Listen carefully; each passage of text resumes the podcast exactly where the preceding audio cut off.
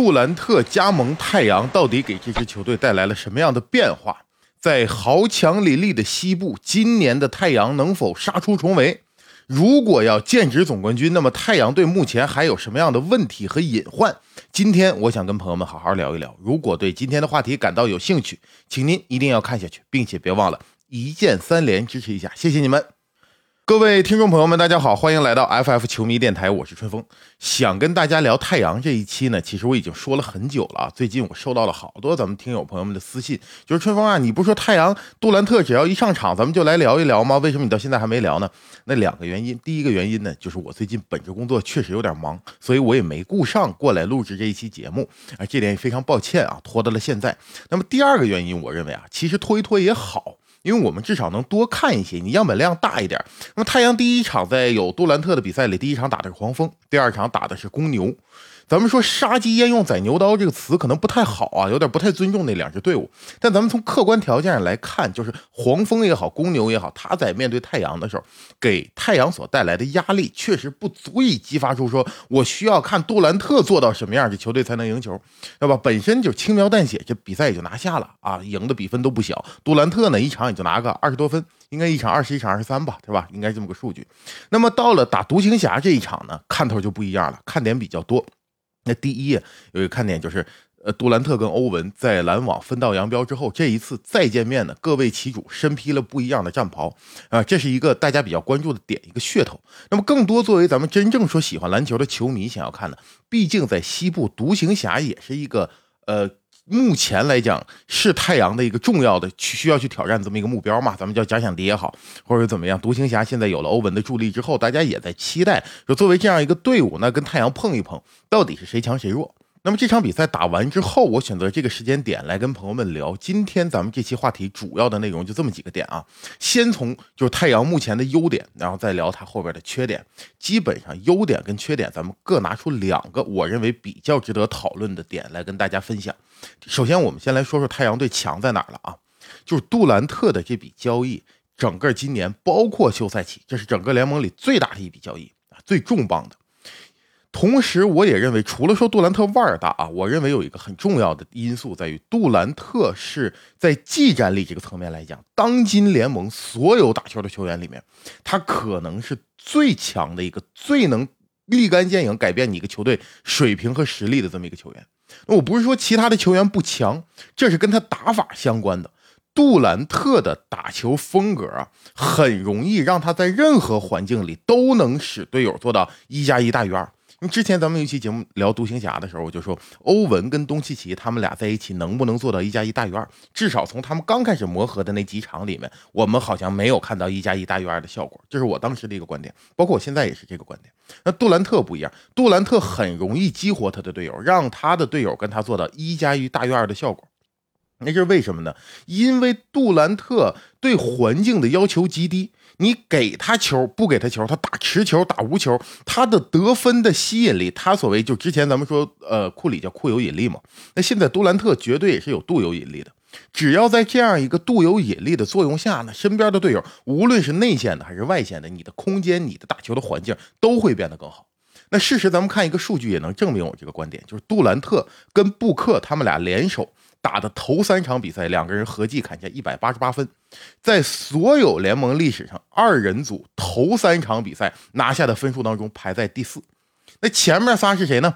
排在前面三个里边的二人组当中都有一个名字，就是威尔特·张伯伦。那其实就是说，那个时候张伯伦的那个数据，他有点夸张到扭曲了。同时，篮球也没有发展到今天这样一个程度，也就是现代篮球当中啊。杜兰特和布克的头三场比赛合计砍分就是第一名的，哎，这能证明一个什么点？有朋友说，那为什么非要即插即用呢？那我们一个球队打造之后，我们不能磨合吗？可是磨合的本质是什么呢？磨合的本质就是牺牲自己一部分习惯的东西，对吧？我改变我的打法，我适应这个团队，我适应另一位球星，这是需要一个过程的。那包括詹姆斯，无论说他去到热火呀，他再回到骑士，还是来到湖人，他都不是第一年就夺冠，对不对？他需要磨合，需要改变。那当然不是每个球员都很全能，或者说改变和学习的能力都很强的。哎，有的球员呢，换了一个环境之后，你强迫他改变打法，这人可能就废了。这在历史上是有的，并且还不少。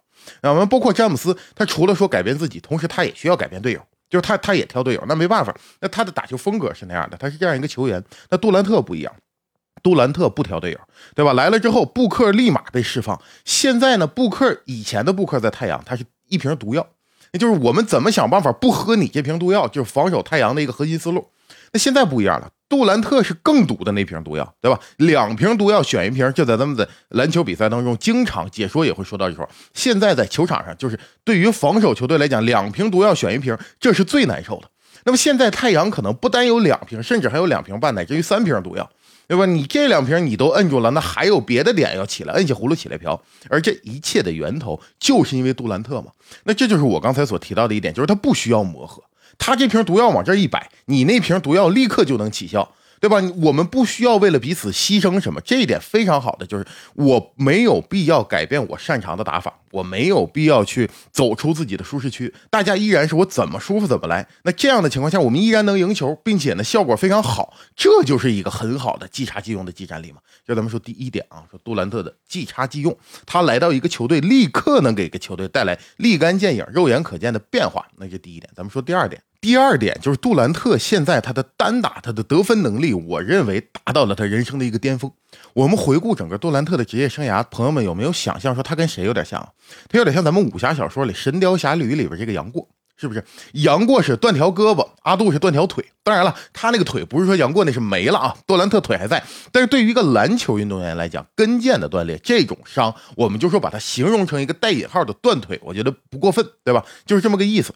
那这样的一种经历，在我们原本的认知当中，这是一个非常不好的事情。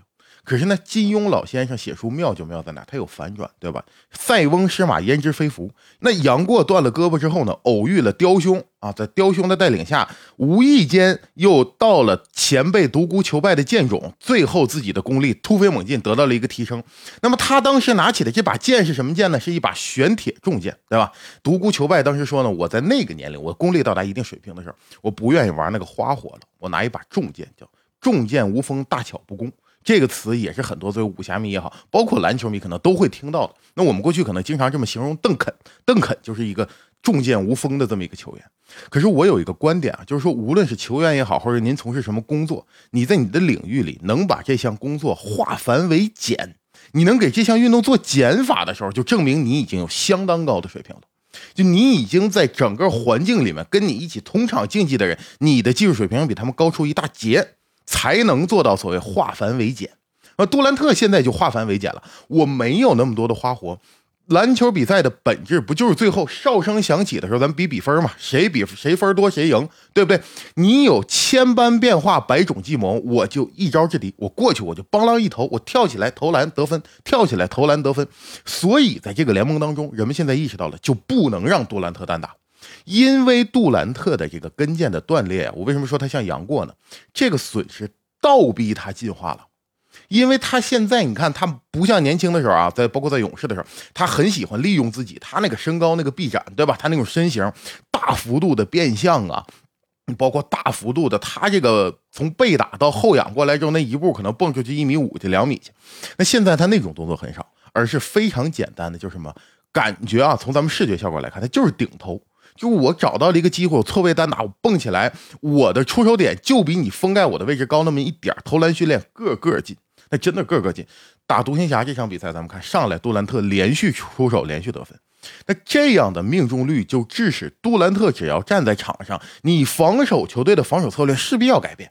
无论是谁，杜兰特自己也说过，那为什么大家看我单打少，说我单打厉害，为什么我没有？感觉好像常常有特别多单打的机会，就是因为这个联盟里其他的球队不让我单打嘛，他不敢让我单打嘛。那从这一点也能看出来，杜兰特的单打就可以作为一个球队最简单的进攻发起点。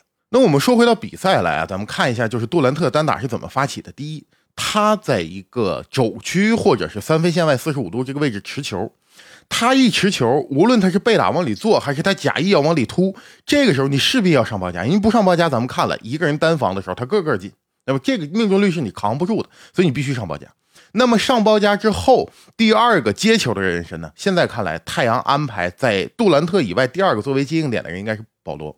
因为保罗的组织功力，这还是咱们不用说了嘛，毕竟是传统控卫最后荣光，对吧？也有说控卫之神也好吧，反正就是保罗这个传球，他拿到球之后，到底是我自己投，还是我再找其他队友选择的能力在这摆着，他能将杜兰特传出来的球进行最大化收益的分配啊，这这这个点大家能理解吧？那保罗现在拿到球之后，我们看，要么他可以找布克，布克再打。那个时候，布克那一端的防守压力其实已经很轻了，因为你你强侧转移到杜兰特这边了嘛。原本你防守这边的重心也转移到杜兰特，当你再转移到布克那边去的时候，布克打的就轻松了。那还有一个点，在整个的比赛中，我们可以看到，其实现在对于防守球队来说，布克也是他们不能放弃的。那么杜兰特把球出去之后，本身防守杜兰特的人你不可能离开，对吧？你还要继续看着，哪怕他无球你也得看着他吧。那布克那边的防守球员呢，也不敢离开。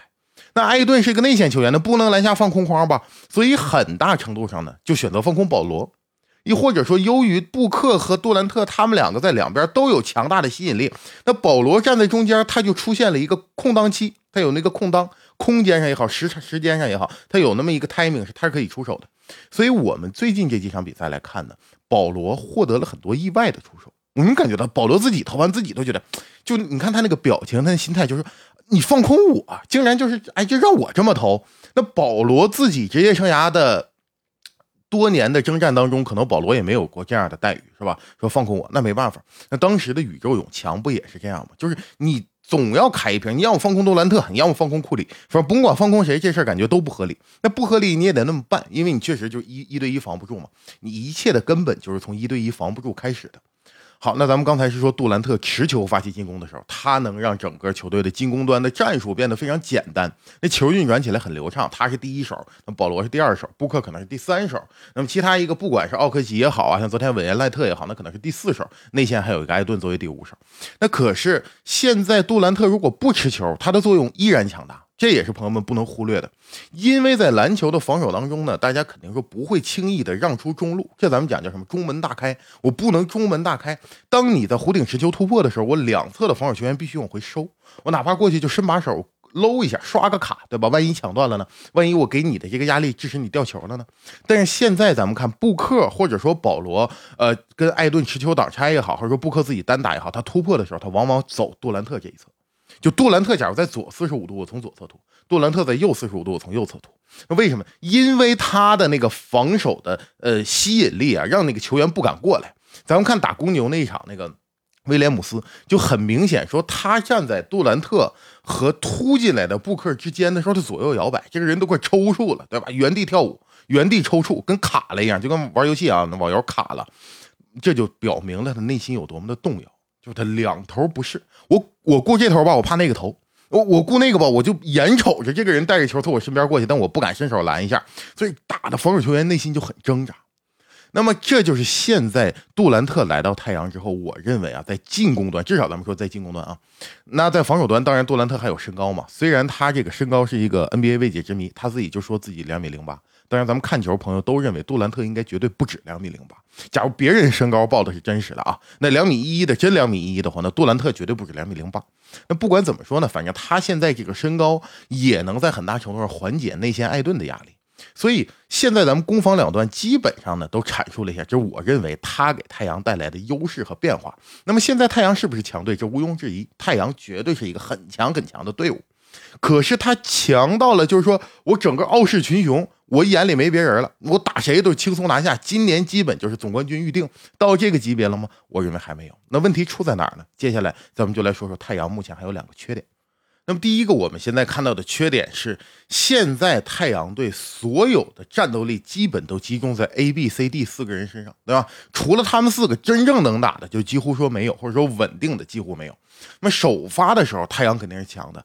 到了衔阶段，进入轮转了，二阵容、三阵容的时候，目前太阳可能还没有找到一个完全有效的，说我的这套阵容上去，我的二阵容对上其他球队的二阵容的时候，我不输，或者我觉得有底气。目前好像还没有，为什么呢？因为咱们说杜兰特跟布克他们俩之间呢，呃，一比一的这个一加一大于二的这种关系啊，他需要有另外一个人的牵引存在，他们才能更好释放自己的能量。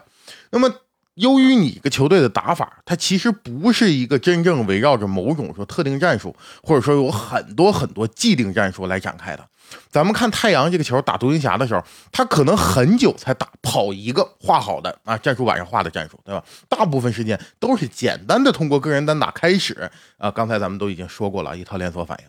那么现在到了二阵容里来说，你就没有这样的连锁反应了。那二阵容无论说我们让布克带一套，然后杜兰特带一套，他们俩错峰使用，你这样使用下来呢，布克身边也缺那种真正能为他提供第二个火力支撑点的人。那杜兰特也是同理。所以说，只有他们两个人都在的时候，他效果是特别好的。那只有一个在的时候呢，又觉得有点独木难支，并且到了季后赛啊，现在的朋友们，常规赛那到了季后赛，防守强度什么样啊？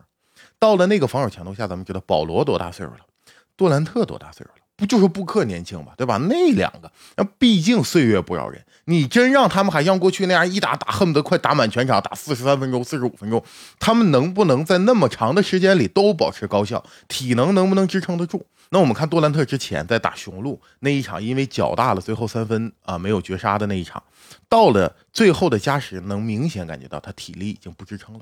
最后那个球虽然还是交给杜兰特去打，那杜兰特明显就是没劲儿了，所以那个球没打进嘛。那在这种情况下，现在替补能不能磨合出来一套有效的阵容，能够让首发在高强度的比赛当中得以舒适的休息？哪怕你说你输分，对吧？但是你不能输的太狠。咱们最怕就是什么呢？首发能挣，替补能花。这个在这赛季开赛的时候，勇士不就是这样吗？勇士首发那时候五个是库里、克莱、维金斯、格林、卢尼，这五个人的时候呢，他们的正负值是全联盟最高的。可是当他们一下场，替补一上来，正负值全联盟最低的。那在这样的情况下，朋友们就说：“那我首发厉害就行呗，我首发多挣。”可是那你看勇士现在厉害吗？勇士现在成绩好吗？对吧？所以说，一个球队如果只有这么几个人，特定的几个人之间有好的化学反应，只要摘走一个，再换上来一个就不行。那对于一个球队，如果想在季后赛走得特别远，真正说我冲击总冠军这个事儿，还是一个巨大的隐患，就不能说我们不管，必须要解决。可是现在怎么解决，那就得看太阳蒙蒂的水平了。你要说作为一个球迷，咱们来看呢，当然我分析不出来个一二三四，那就是我说的第一个太阳的隐患啊。咱们再来说说第二个太阳的隐患。第二个太阳的隐患就是 A、B、C、D 之外，咱们这篮球场上不得站五个人吗？那还得有第五人呢。第五人到底是谁？目前来看，太阳队当中还没有一个人说我坐稳了这个位置。就拿打独行侠来说，他首发上奥科吉啊，奥科吉那个手感呀，投了十三次，出手十三次没得几分，最后是三分是八中零。那最后收官阶段的时候就没上奥科吉，上了这个韦恩赖特。韦恩赖特手感是好，最后呢他也是担当大任了。那韦恩赖特的三分是五中四，最终拿下了十二分，总共六次出手拿十二分，其中三分五中四。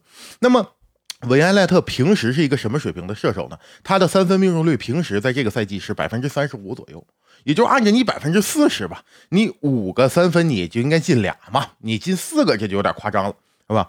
那如果他无法长期保持这样一种超水平的发挥，其实就咱们说打独行侠那个球啊，最后也就是伯仲之间。对吧？他这个三分要少进俩呢，这胜负还真就不好说了。包括说东契奇到了最后，说他已经几乎对于东契奇来讲就是面对空框了嘛。最后那个球他没打进，很懊恼。最后犯规杜兰特又引发了跟布克的口角。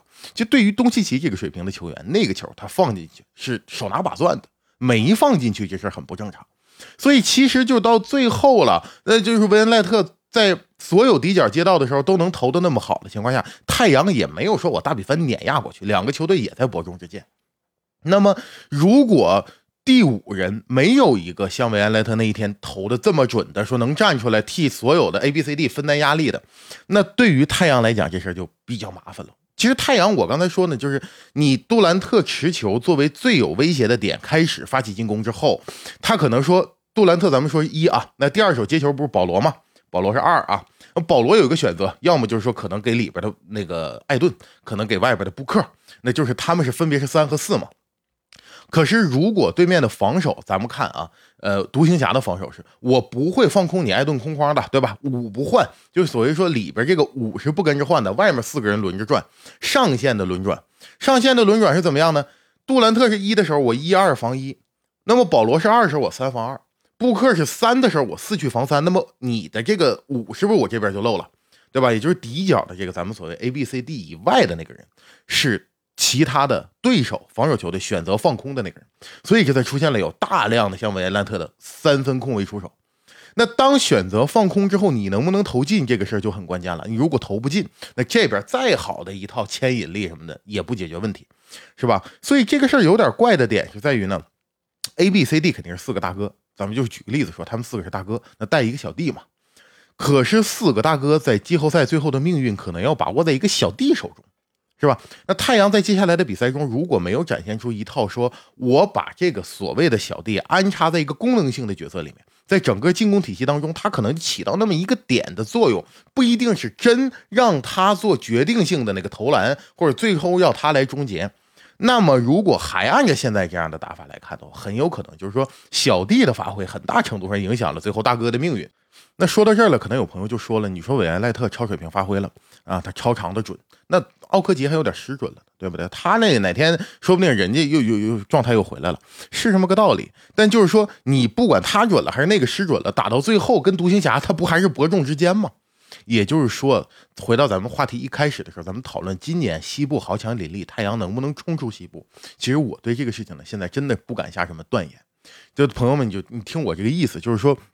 现在咱们都不说西部最好的像掘金啊这样的球队，就像独行侠也是能掰掰手腕子的。今年的西部真的乱，就是谁跟谁打咱都不好说。那当然，作为球迷来讲呢，其实我们期待这样的情况发生，因为如果到了季后赛，你看着已经能够预见结果的比赛，那也没意思，对吧？我们看比赛呢，就是看一个未知性，看他们两个之间啊，所有的胜负可能就在毫厘之间，就刺激嘛。关键时刻最后五分钟，看这些大当家站出来解决问题。可是。就如果对于太阳队的球迷来讲，现在你说你能不能吃颗定心丸？我们现在就是在西部最强，我觉得这个话还真不能这么说。现在西部谁最强，真说不好。谁跟谁之间呢，都是这么，就是在那个毫厘之间的，就是看发挥了，就是看临场表现了。那么在这种情况下，就是我总结了目前太阳拥有杜兰特之后，他在。进攻端，呃，在防守端，它的优势，它的缺点。那节目最后，咱们再说一句题外话，就是我有这么一个思考：其实像杜兰特这个年龄的球星加盟到一个新球队去，呃，布克原本在太阳队作为一个大当家的角色，布克是一个相对年轻的球星，这种环境或者这种场景在 NBA 当中，我们不是第一次见到了，有很多，有很多。但是这里边会引发一个问题，就是年轻的这个球星跟年老的这个球星，他们的人生目标和价值观是不统一的。因为到了一定年龄，他到了杜兰特这个年龄，他对人生看的可能更更更开了，更轻了，或者说他他更现实了，他会追很多看得见摸得着的，他会去把控很多现实的东西。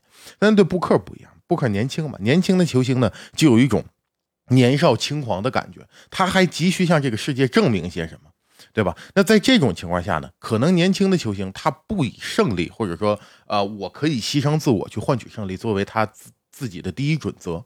那这样的情况下，会不会产生一些更衣室里面就场外的一些情绪上的变化？那因为布克在最近几场球里面，我看啊，他有的时候他还是急于在表现自己的，无论他是出于说我需要向杜兰特展示我的优秀，就你选择我没选错，我很棒，我有资格，我配做你的队友，咱们俩配携手攻坚，一起去争夺总冠军，还是说布克他就是说。呃，你虽然是这么厉害的一个球员，但你来到这儿，太阳还是我的球队。不管出于哪种心理吧，那可能他会有需要证明自己的这种意愿，是吧？那在这种情况下，他们两个人会不会像很多这种年迈的球星去加盟一个年轻领袖的球队，最后引发的一种两个人最后观点上不统一？但是我为什么说这个完全是闲聊呢？第一，我不是布克的球迷。我不了解布克的性格，我不太了解他是一个什么样的人。呃，第二呢，就是我看太阳就看了三场球，跟朋友们都一样，在这里咱们完全就是瞎猜揣测。我只是说呢，就想到哪儿聊到哪儿。因为过去 NBA 历史上，当一个很强的，但是进入自己职业生涯后边那几年的这样的球星加盟年轻领袖球队的时候，会有这样的情况发生。所以我只是说，这是不是呃有可能是一种隐患？那如果您是太阳的球迷，如果您是布克的球迷，我非常欢迎大家在评论区也给我讲一讲，给我科普一下，咱们一块来聊一聊。那对于太阳，目前我看到的和我想到的，基本就跟大家分享到这里。您有什么样的观点和看法？因为这一期拖得也比较久了嘛，我相信有很多朋友想来咱们一块聊一聊。那么打在评论区，我们一起来探讨一下。今天的节目就到这里，下期节目我们不见